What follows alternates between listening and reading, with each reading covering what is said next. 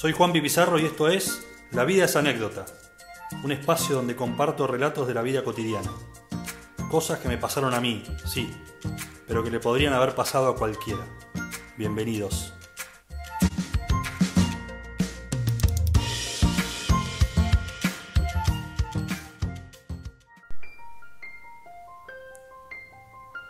Que vuelvan los lentos. Hay fechas que son imposibles de olvidar. Fechas que te marcan un antes y un después en la vida. El día que nos recibimos, por ejemplo. El día que nos casamos. El día que nació cada uno de nuestros hijos. Yo tengo una fecha, además de todas esas, que no me la voy a olvidar nunca. Una fecha que, a diferencia de las otras, no se festeja, o no debería festejarse. Es el día que jugué mi último partido de fútbol oficial en una cancha de once. No hace mucho tiempo, ¿eh? Sí, ya sé, es un aniversario raro, sin dudas.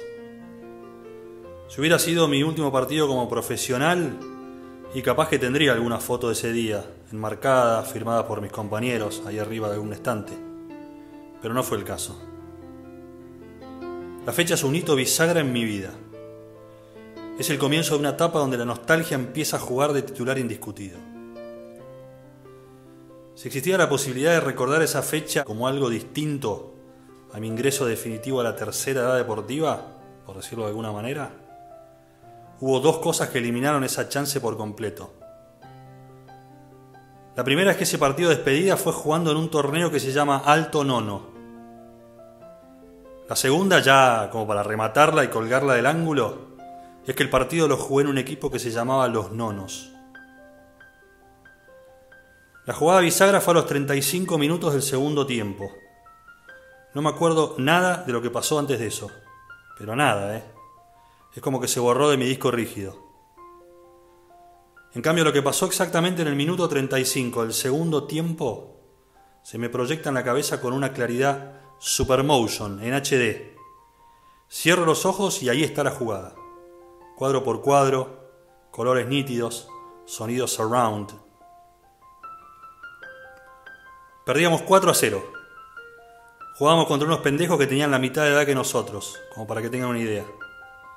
Unos imberbes que estaban todos pelados porque estaban de festejo por haber terminado el secundario. A ver si entendemos bien el cuadro. El día anterior al partido, mientras nosotros cambiábamos pañales o capaz que ayudábamos a nuestros hijos con alguna tarea, estos pendejos rompían todo en el colegio para festejar que era su último día. Y esa misma noche, todos al boliche. Y de ahí todos en pedo a pelarse unos a otros en una plazoleta de Palermo. Después metieron joda hasta altísimas horas de la madrugada y de ahí, de ahí directo al partido sin escalas. Así todos los pendejos nos ganaban 4 a 0 regulando. Me duele decirlo, pero regulaban. Fue así. Pero por alguna razón, pasando la media hora del segundo tiempo, sacaron el freno de mano. Les quedaban 15 minutos y entonces decidieron, muy a nuestro pesar, que ya era hora de perdernos el respeto y estirar la goleada todo lo que pudieran. Fue un espectáculo bochornoso. Nos mostraban la pelota, la hacían circular a mil por hora, cambios de frente, tic, tac, nada por acá, nada por allá. Era el Barcelona de Guardiola contra el porvenir de Caruso Lombardi.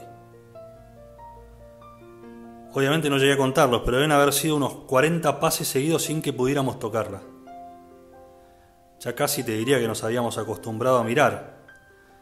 Pero de golpe, el 10 rival metió un pase entre líneas que nos descolocó por completo. La bocha, mansita, llegó a los pies del centrodelantero que encaró el arco con un solo escollo por delante. Yo, que en ese momento jugaba de último hombre. Si el director de la transmisión en ese instante hubiera puesto pausa, lo que mostraba la imagen era que la pelota estaba a 3 metros de mi posición y a unos 8 metros del delantero. Era pan comido por donde lo miraras. Te diría que hasta podía darme el lujo de cortar el ataque con elegancia y jugar la redonda hacia algún compañero, seguro. O en el peor de los casos, no sé, meterle terrible puntinazo y colgarla de un árbol. Pero no, señores, Hubo tremendo cortocircuito entre la cabina de comando y mis extremidades. Una grave falla de comunicación. ¿En qué terminó? En una insólita falta de timing.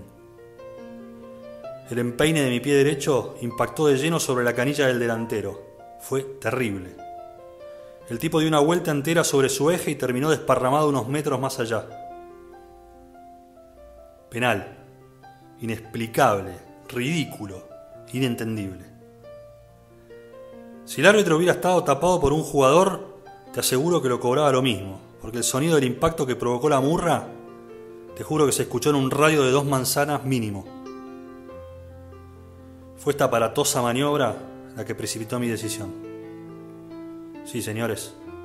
Fue en ese instante cuando decidí abandonar oficialmente el fútbol de once, antes de que el fútbol me abandonara definitivamente a mí. Cuando lo decidí todavía estaba en el piso, boca arriba, y sepultado bajo esas miradas asesinas de mis compañeros que no podían concebir tanta torpeza. Ahí nomás pedí el cambio, se va la puta que lo parió. Mis compañeros se miraban entre ellos, chusmeaban con los rivales, y me preguntaban pero ¿qué parte del cuerpo te duele, hermano? Por supuesto que yo no sabía qué responder y me golpeaba el pecho y les decía acá, acá creo. Porque la verdad, ¿dónde mierda tenemos el amor propio? No sé si es un músculo, si es un ligamento o si es algún tipo de estructura ósea. La verdad que ni idea.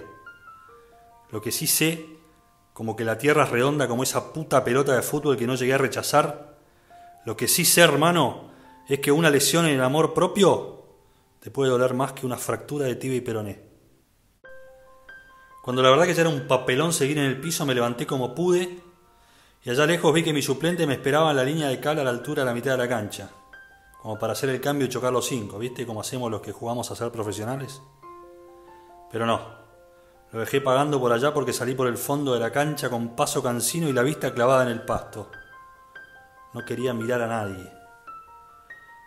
Me aflojé los cordones de los botines, dejé caer las medias y arrastré las piernas por el borde de la cancha hasta el estacionamiento del predio, a unos 200 metros de la cancha más o menos. Llegué hasta el auto, abrí la puerta y me senté de costado, con las piernas para afuera. Ahí nomás me arranqué las canilleras con algo de nostalgia, reconozco, porque sabía que ya no me las iba a volver a poner nunca más en esta vida. No, señor. El fútbol que viniera después cualquiera fuera su formato, claramente no iba a tener un nivel de exigencia que justificara el uso de canilleras. Estuve en esa posición unos 20 minutos, mirando el infinito, pero me empezó a molestar la cintura por no tener respaldo. Corrí el asiento del acompañante para atrás, todo lo que se podía, lo recliné hasta ponerlo casi horizontal y abrí la ventanilla. Ahí nomás me dejé caer y así estuve, pensando en la nada misma hasta que me quedé dormido.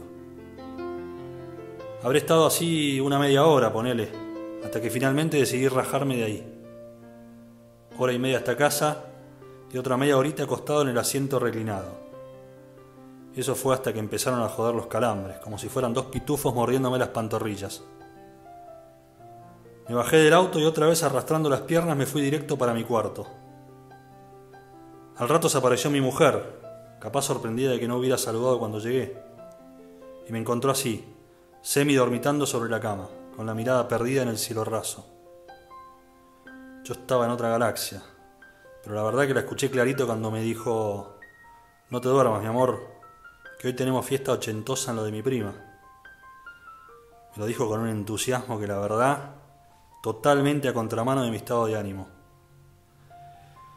Y cuando parecía que ya había archivado en mi memoria lo que pasó unas horas antes, vino la frase lapidaria de la patrona. Dale, negro, que no decaiga. Vos sabés lo mucho que me gustan los lentos.